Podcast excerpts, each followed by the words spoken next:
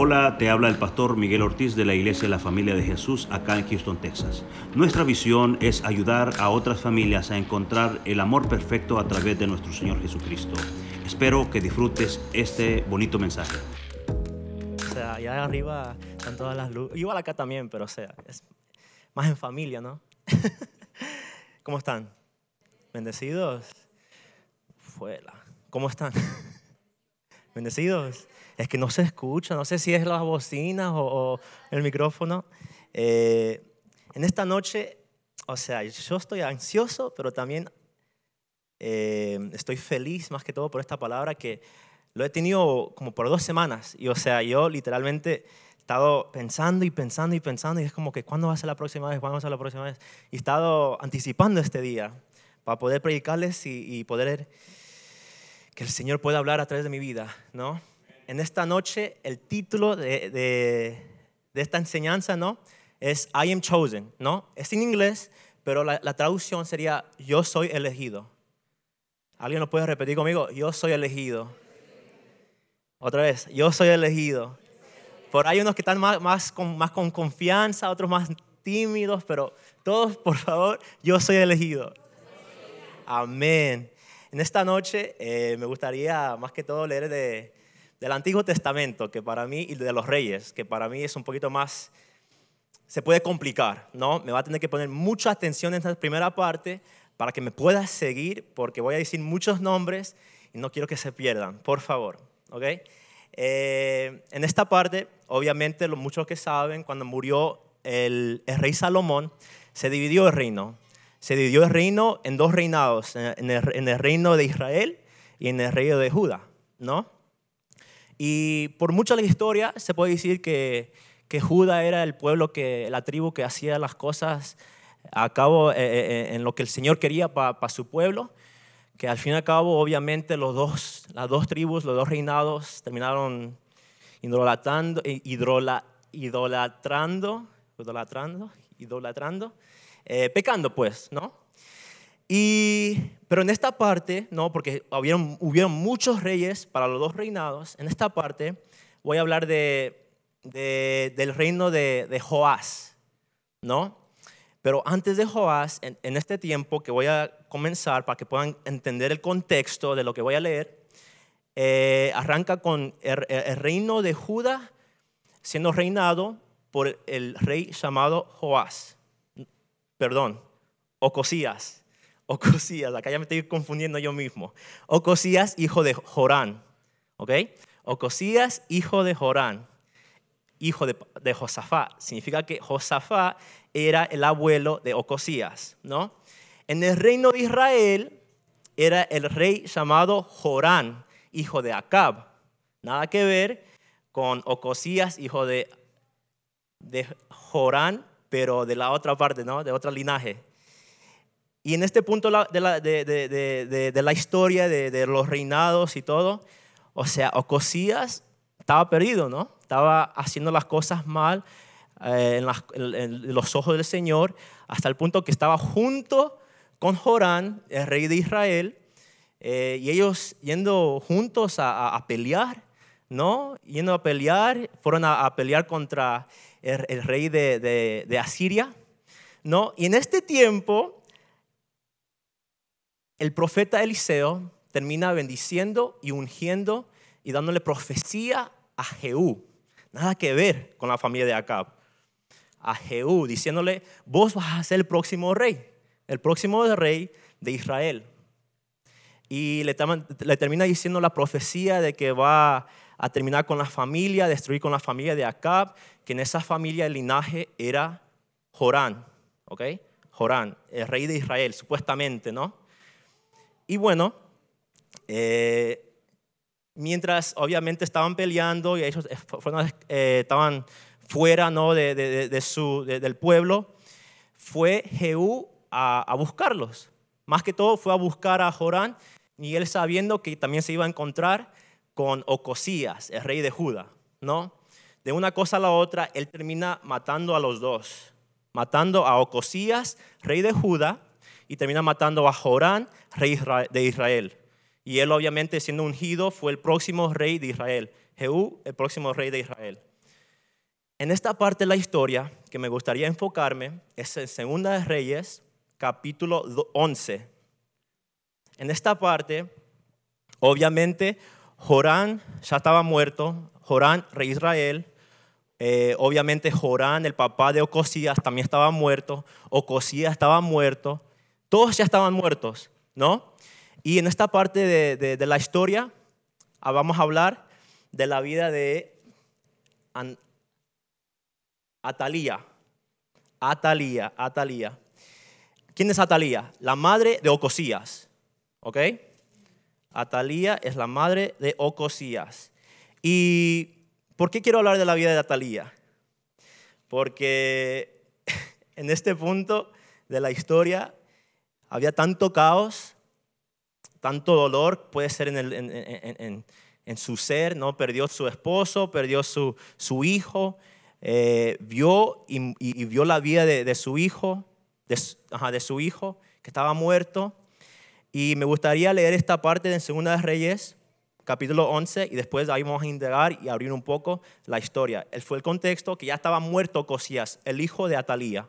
Dice, cuando Atalía, madre de Ocosías, vio que su hijo había muerto, tomó medidas para eliminar a toda la familia real.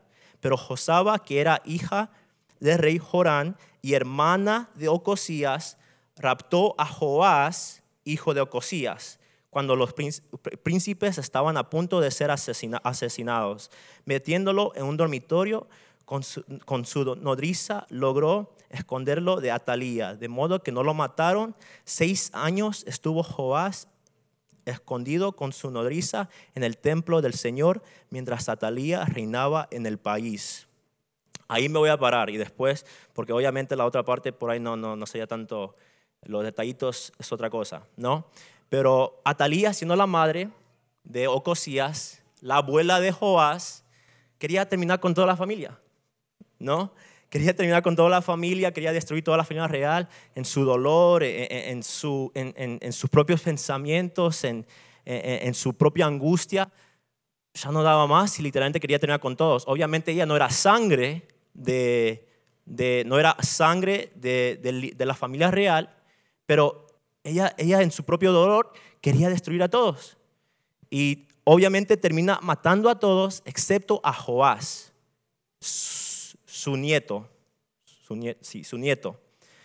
El, y después en el versículo 4 dice, en el, séptimo año, el sacerdote Joyaba mandó llamar a capitanes, a los quereteos y a los guardias para que se presentaran ante él en el templo del Señor.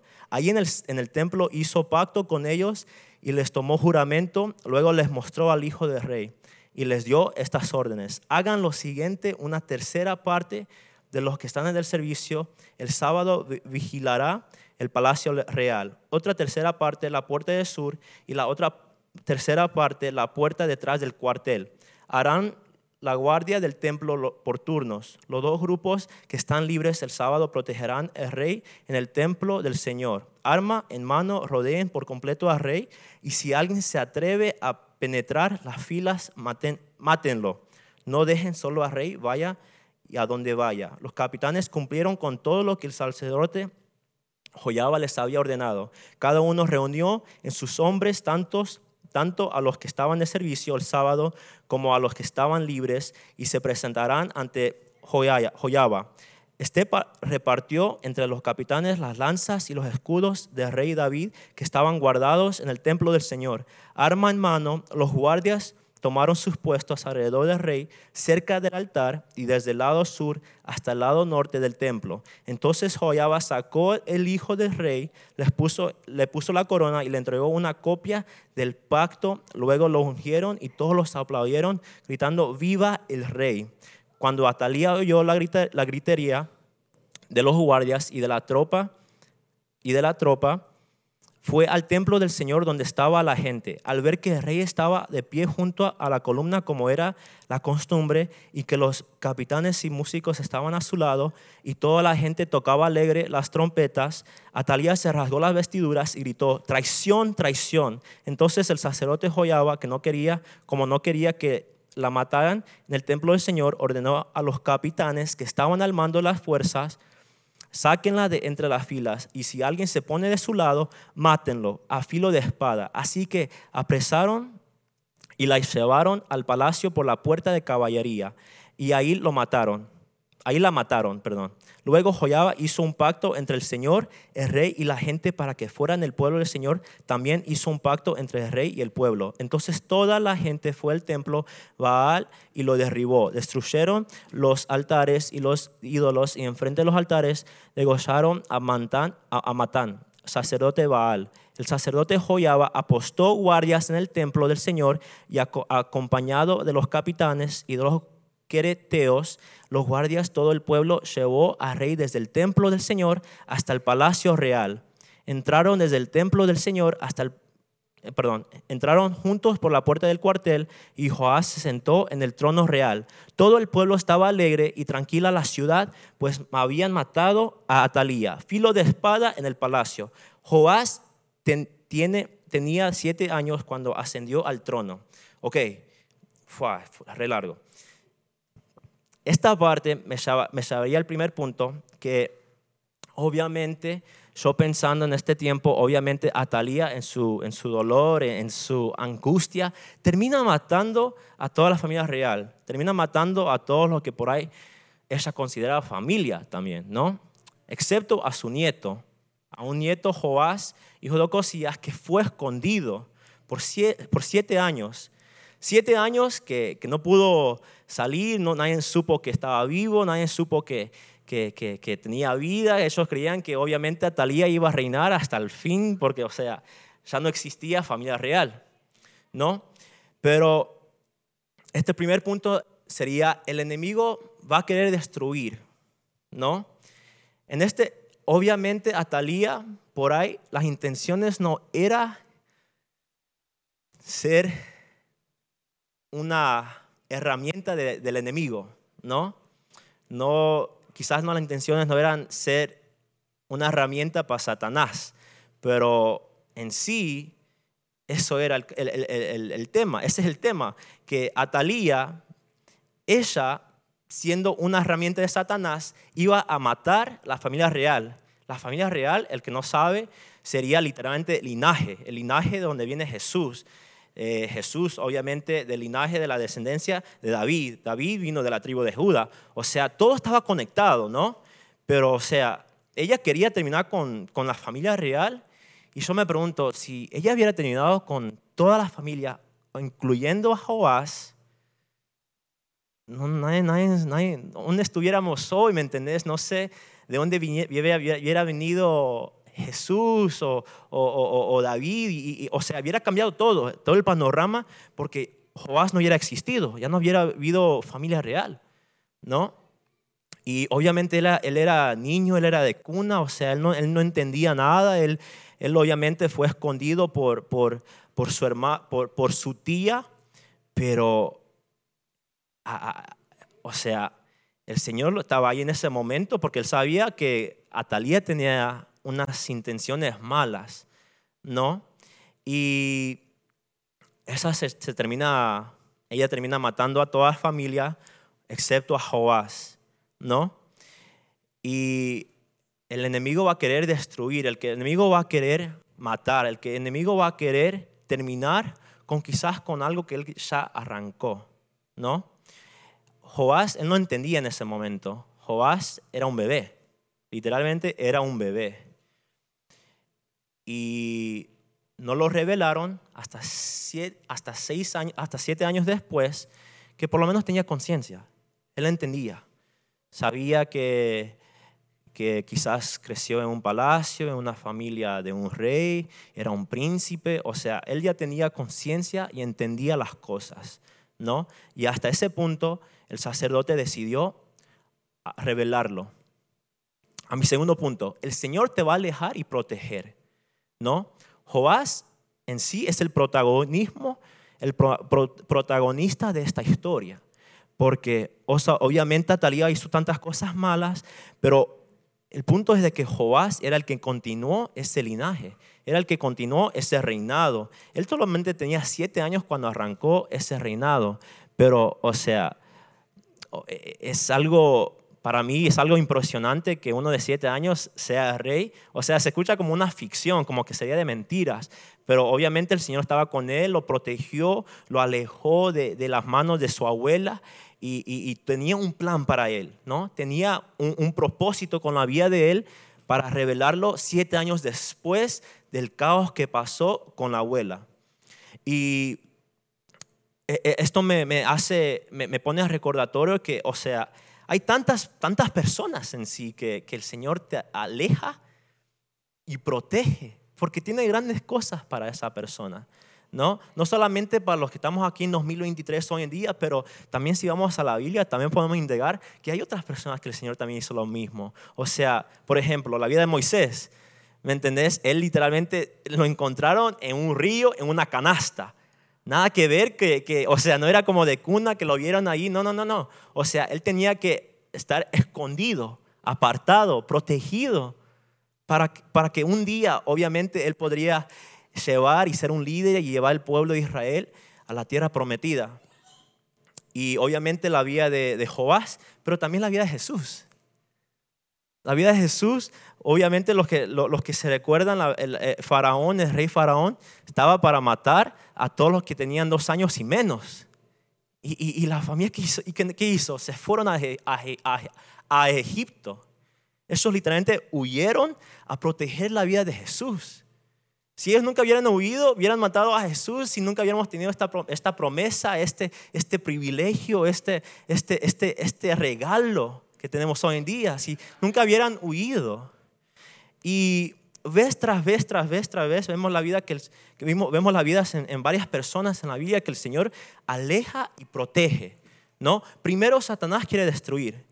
Usa una persona, usa eh, eh, una organización, usa lo material, usa problemas financieros, usa eh, mentiras, usa cualquier cosa tan pequeña para poder destruir, ¿no?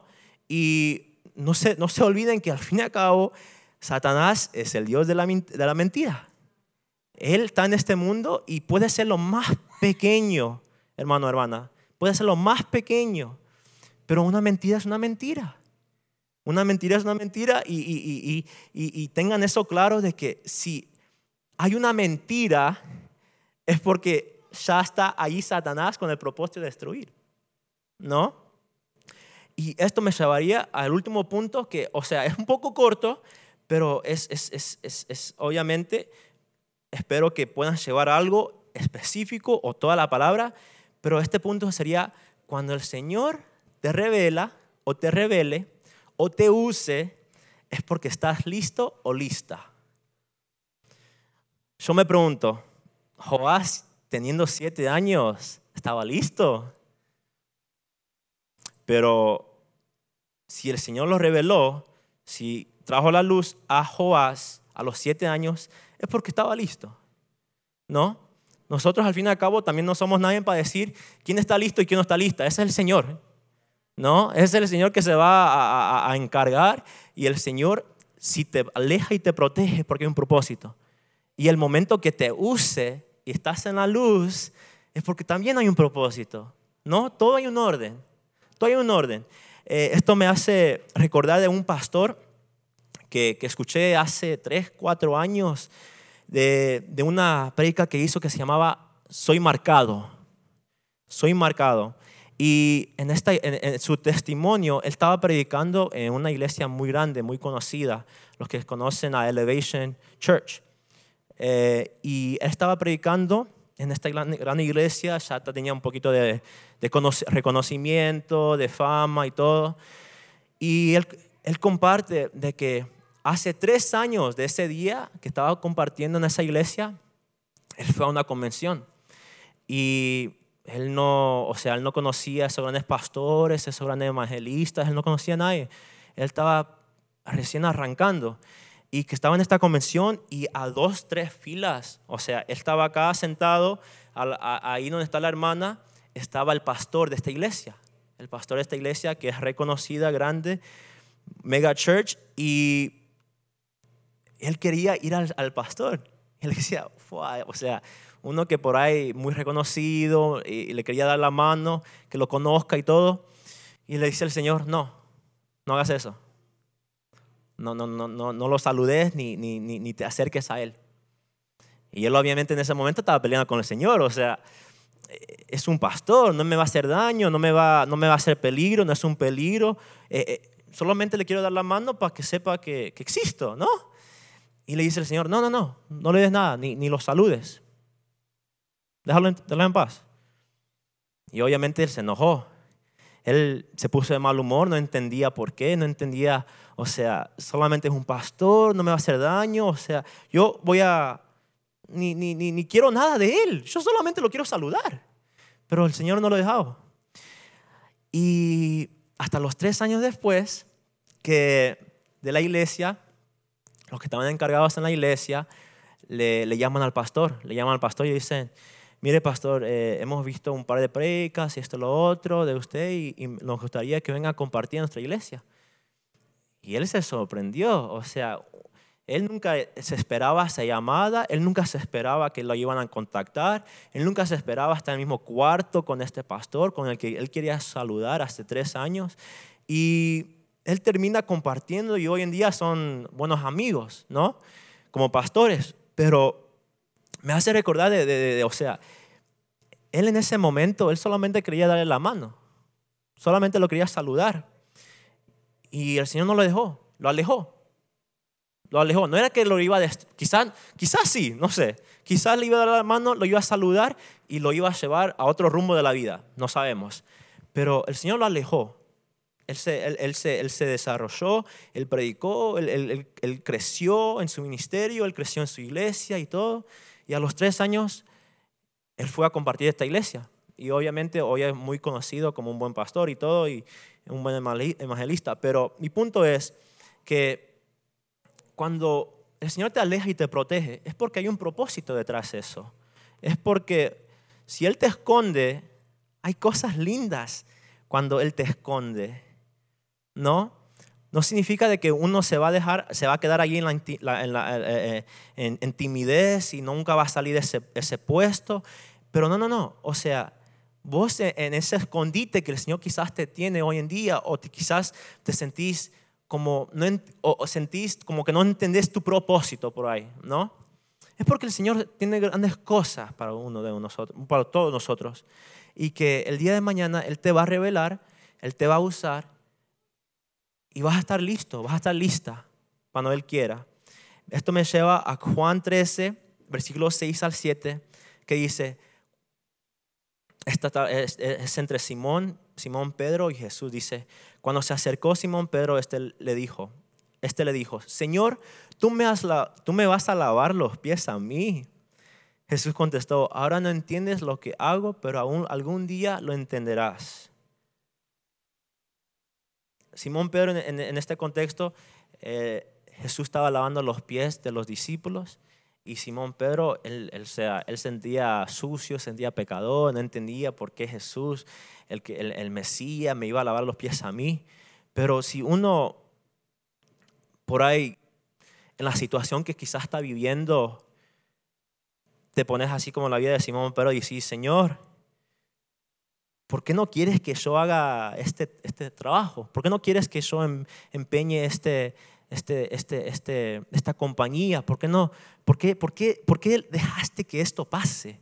¿Por qué dejaste que lo otro pase? ¿Por qué, por qué, me, por qué me alejaste de donde yo me sentía cómodo? Si uno cambia la, la, pregunta a, nuestra situación, que cada uno de nosotros pasamos por cosas difíciles eh, día tras día, si nosotros cambiamos esa pregunta y después solamente escuchás, ahora no entiendes lo que hago, pero algún día lo entenderás. Es una promesa, hermanos. Es una promesa. Cualquier palabra que Jesús da y, está en la Biblia es una promesa, es real, es real. Y lo tenemos que creer. O sea, como le dije en principio, que, que, repitan conmigo, yo soy elegido, I am chosen, yo soy elegido, yo soy elegido, yo soy elegido. Pero hay unas personas que quizás están en más confianza que otros. Y quizás hay personas que están cansados, quizás hay personas que están angustiados, están tristes, están deprimidos, están ansiosos. Pero, o sea, tenés que tenemos que recordar que Jesús nos deja esa promesa, que hoy quizás no entendemos, quizás mañana no entendemos, quizás a la semana, al mes, al año no entenderemos. Pero Él sabe y algún día lo entenderás. Les dejo por ahí, no lo voy a leer, pero Deuteronomio 29, 29. Hermanos, somos elegidos. Somos elegidos y, o elegidas y el enemigo siempre va a querer. Él quiso, está queriendo y, va a querer destruir. Así es simple. O sea, en este mundo hay tanta corrupción, tanta mentira que, es todo de, Satanás. Es todo de Satanás y, y aún hasta puede, puede torcer cosas que se vean lindas y que ni es del Señor. Esto también pasa, o sea, no, no, podemos, no podemos ser ciegos y decir, no, no, no, esto es del Señor y, que salga todo lindo. No, no, puede terminar que no sea el Señor. Primera de Pedro 5.8, están alerta, cuídense de su gran enemigo, el diablo, porque anda al acecho como un león rugiente buscando a quien devorar. Muchos por ahí hoy en día dicen, ¿por qué es que el león es el rey de, del, salvaje, no? O sea, duerme un montón, solamente está despierto para comer. Pero es porque el león, la diferencia de un león y quizás un elefante, es de que no existe el temor en un león. Y obviamente acá el, diablo está como un león rugiente buscando a quien devorar si nosotros nos acercamos más a Jesús, a Dios, ahí, no va, ahí ya somos una amenaza a Satanás. Y tenemos que acordar, recordar todos los días de que necesitamos la fuerza del Señor. Necesitamos la fuerza del Señor, necesitamos que el Señor nos guíe, necesitamos que Él nos hable, que arranquemos todos los días con su presencia, que terminemos todos los días con su presencia, porque, o sea, el enemigo nunca va a descansar, el enemigo nunca va a descansar. Y si por ahí estás en una situación que te sentís, que te sentís atacado o atacada, o te sentís más presionado, o quizás te sentís culpable o culpable, o culpable, es porque el Espíritu Santo dentro de uno te deja saber cuando el Señor quiere traerte de vuelta a sus pies. Quiere traerte de vuelta a sus pies porque el, el enemigo nunca va a parar. El enemigo nunca va a parar. El Señor te va a poder alejar y te va a poder proteger. Pero nosotros necesitamos querer de esa, de esa protección también. O sea, es lindo decir que, que, el Señor me está protegiendo, pero si uno, o sea, meto, obviamente no, no, literal, pero si uno mete, dice el Señor me va a proteger, si uno mete la mano en el fuego, te vas a terminar quemando. Te vas a terminar quemando, decir, Señor, no me protegiste. O sea, no, no, es que no sos invisible, no sos inmortal. El Señor nos da la, sabiduría para tomar las decisiones, pero necesitamos su respaldo todos los días. Y cuando Él te use, cuando Él te revele, cuando estás en una posición de liderazgo, de tomar una decisión, de, cualquier situación que vos te sentís como que, ok, necesito el Señor que me, que me ayude, Él te, va, Él te va a guiar, Él te va, Él te va a ayudar. Él va a estar con vos. Y, y, vos vas a estar listo o lista en sus ojos. Porque hay una cosa, hay, hay una diferencia entre que un hermano, una hermana, un amigo, una, un, un, familiar te diga, es que no estás listo, es que no estás en una posición. No, no, no, no. Si el Señor te dice que estás listo lista, es porque en ese momento vas a estar listo y lista. Eso tenemos que recordar todos los días. Si estamos eh, creciendo en una área, disfruta que el Señor te esté protegiendo. Y si por ahí vamos a decir, vamos a decir que te sentís protegido ya, ¿no? Dices, yo soy hijo, yo soy hija del Señor. Él está conmigo, Él me va a respaldar. Solamente que no, no está el, segundo, el, último paso. Me, siento preparado, me siento preparada, pero no me está usando el Señor. En vez de, de, decir, Señor, ¿por qué no me usas? ¿Por qué no, no, no, no? Te quiero servir, ¿me entendés? En vez de decir eso, una mejor pregunta es, ¿en qué me puedes usar? Porque algo que he aprendido, siendo muy joven obviamente, es de que el Señor te puede usar en cualquier área, en cualquier momento. No tenemos que estar dentro de estas cuatro paredes, hermanos, para ser usados. Es, es hermoso cuando, cuando uno simplemente dice, aquí. Y, y, los animo en esta noche. Obviamente yo también todos los días, todos los días, pero decir, es, heme aquí. No tiene que ser un domingo dentro de la iglesia, no tiene que ser un, un miércoles, una reunión con los varones. No, no, no, no, no. Señor, es un lunes, arrancar otra semana, pero heme aquí, Señor. Heme aquí, Señor. Y les dejo con este, este, este pasaje que es clave, pero clave. Lucas 4, 18 19 y 19 dice, el Espíritu del Señor está sobre mí, porque me ha ungido para llevar la buena noticia a los pobres. Me ha enviado a proclamar que los cautivos serán liberados, que los ciegos verán, que los oprimidos serán puestos en libertad y que es llegado el tiempo del favor del Señor que es llegado el tiempo del Señor. Hermanos y hermanas, si, si se pueden llevar algo en esta noche, es de creer y tener fe que vos sos elegido, elegida. Nunca se olviden, nunca se olviden. Y, y, hay poder, y hay poder que uno lo, lo, lo, proclame, que lo diga.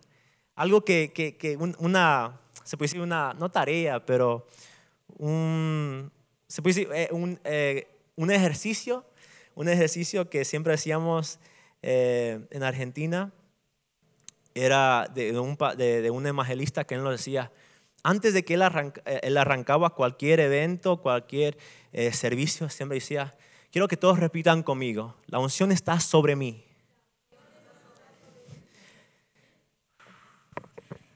La unción está sobre mí. La unción está sobre mí. Lo tienen que creer, hermanos. Lo tienen que creer. Lo tienen que creer.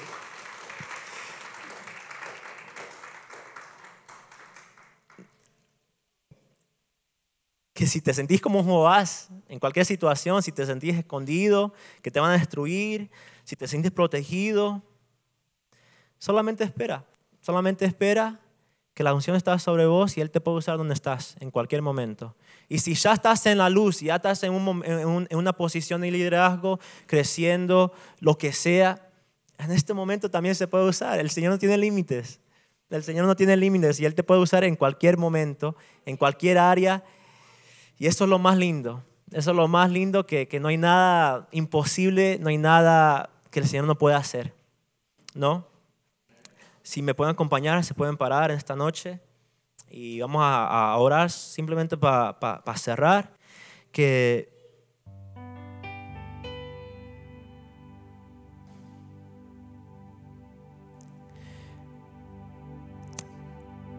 eh, el ¿qué fue? El miércoles. No, perdón, hoy es miércoles. Ayer tuve, yo lo digo, un privilegio, ¿no? Tuve el privilegio de compartir y pasar un, gran tiempo con, con, mi abuela, ¿no? Yo le digo mamatoya, la, la, otra, la, otra abuela que muchos por ahí no conocen. Y ella en un momento está pasando un tiempo muy, muy difícil. Está pasando mucho dolor en, en, su, en su rabadía, en, la columna, la cadera, toda esa parte. Y me dice, mi hijo, o sea, eh, ella cree en Dios, pero también le cuesta, ¿no? Y, y me dice, yo le digo, es que abuela, usted lo que le falta es orar. Dice, sí, sí, me tiene que sanar Dios. No, no, no, es que abuela, algo que he aprendido y algo que les puedo compartir esta noche y que le compartí a ella es que es que no, no, la oración no debería ser de que por ahí cambie nuestra situación, ¿no? Sino mejor que, que crezcamos en fe. Crecer en fe, porque hay algo lindo, hermoso, maravilloso, poderoso, grandioso, cualquier oso que uno quiera poner, hay algo hermoso cuando uno crece en fe. Porque yo le digo a, a mi mamá todavía, le digo, es distinto cuando, cuando uno dice, Señor, cambia mi situación, comparado a, Señor, ayúdame a crecer en fe para que aún en la situación esto no cambie. Que el corazón no cambie, que el corazón aún estando herido pueda crecer. Pueda crecer, pueda crecer en fe, en fe, en fe, en fe, en fe. Porque, hermanos y hermanas, y esto también le dije, el Señor no nos promete, no nos promete que vamos a vivir una vida linda con un montón de flores y arcoíris en el Señor. Él lo que sí nos promete es que nos va a dar el escudo para pelear aún en esa tempestad, aún en esos momentos difíciles. Y en esos momentos difíciles, aún llorando, decir, Señor, yo sé que soy elegido. Gracias Señor por esta noche. Gracias Señor por cada hermano, cada hermana que está en este lugar, Señor. Gracias pues Señor por, por la palabra, Señor, que, que podamos crecer y creer que somos elegidos, papá. Que podamos crecer en fe, Señor. En el nombre de Jesús, en el nombre de Jesús te oramos, papá. De que en cualquier momento que nos encontremos, Señor, una enfermedad, una situación eh, difícil en el trabajo, en familia, entre amigos, Señor, entre nosotros mismos, papá, en el nombre de Jesús, que podamos crecer en fe, Señor, de que aún en la tempestad, Señor, podamos creer que vos estás con nosotros, papá, que nos estás alejando, que nos estás protegiendo, Señor. En el nombre de Jesús, Señor, gracias por, por, por tu, por, por, por ser tan grande, Señor. Gracias por ser tan maravilloso, Señor. Te pedimos, Señor, que nos puedas guiar, Señor. Que te podamos guiar, Señor. Que cada mañana podamos arrancar con vos, Señor. Y tenerte en nuestras vidas cotidianas. Y terminar todos los días con vos, Señor. Danos las fuerzas. Danos la sabiduría, Señor. Danos la, capacidad para, para poder crecer, Señor. Crecer en fe. Crecer en fe. Crecer en fe, Señor. De que eso es lo más poderoso. Que nada ni nadie pueda quitar tu fe, hermano. Que nada ni nadie pueda quitar tu fe, hermana. En el nombre de Jesús, gracias, Señor. Gracias. Te damos toda la honra, toda la gloria. En el nombre de Jesús. Amén y amén. Bendiciones, hermano. Deseo que disfrutes este bonito mensaje. Nuestros servicios generales son los miércoles a las 7.30 pm y domingos a las 9 y 11 de la mañana. Nuestra dirección es el 14935 de la Ligia Road, Houston, Texas 77060. esperamos.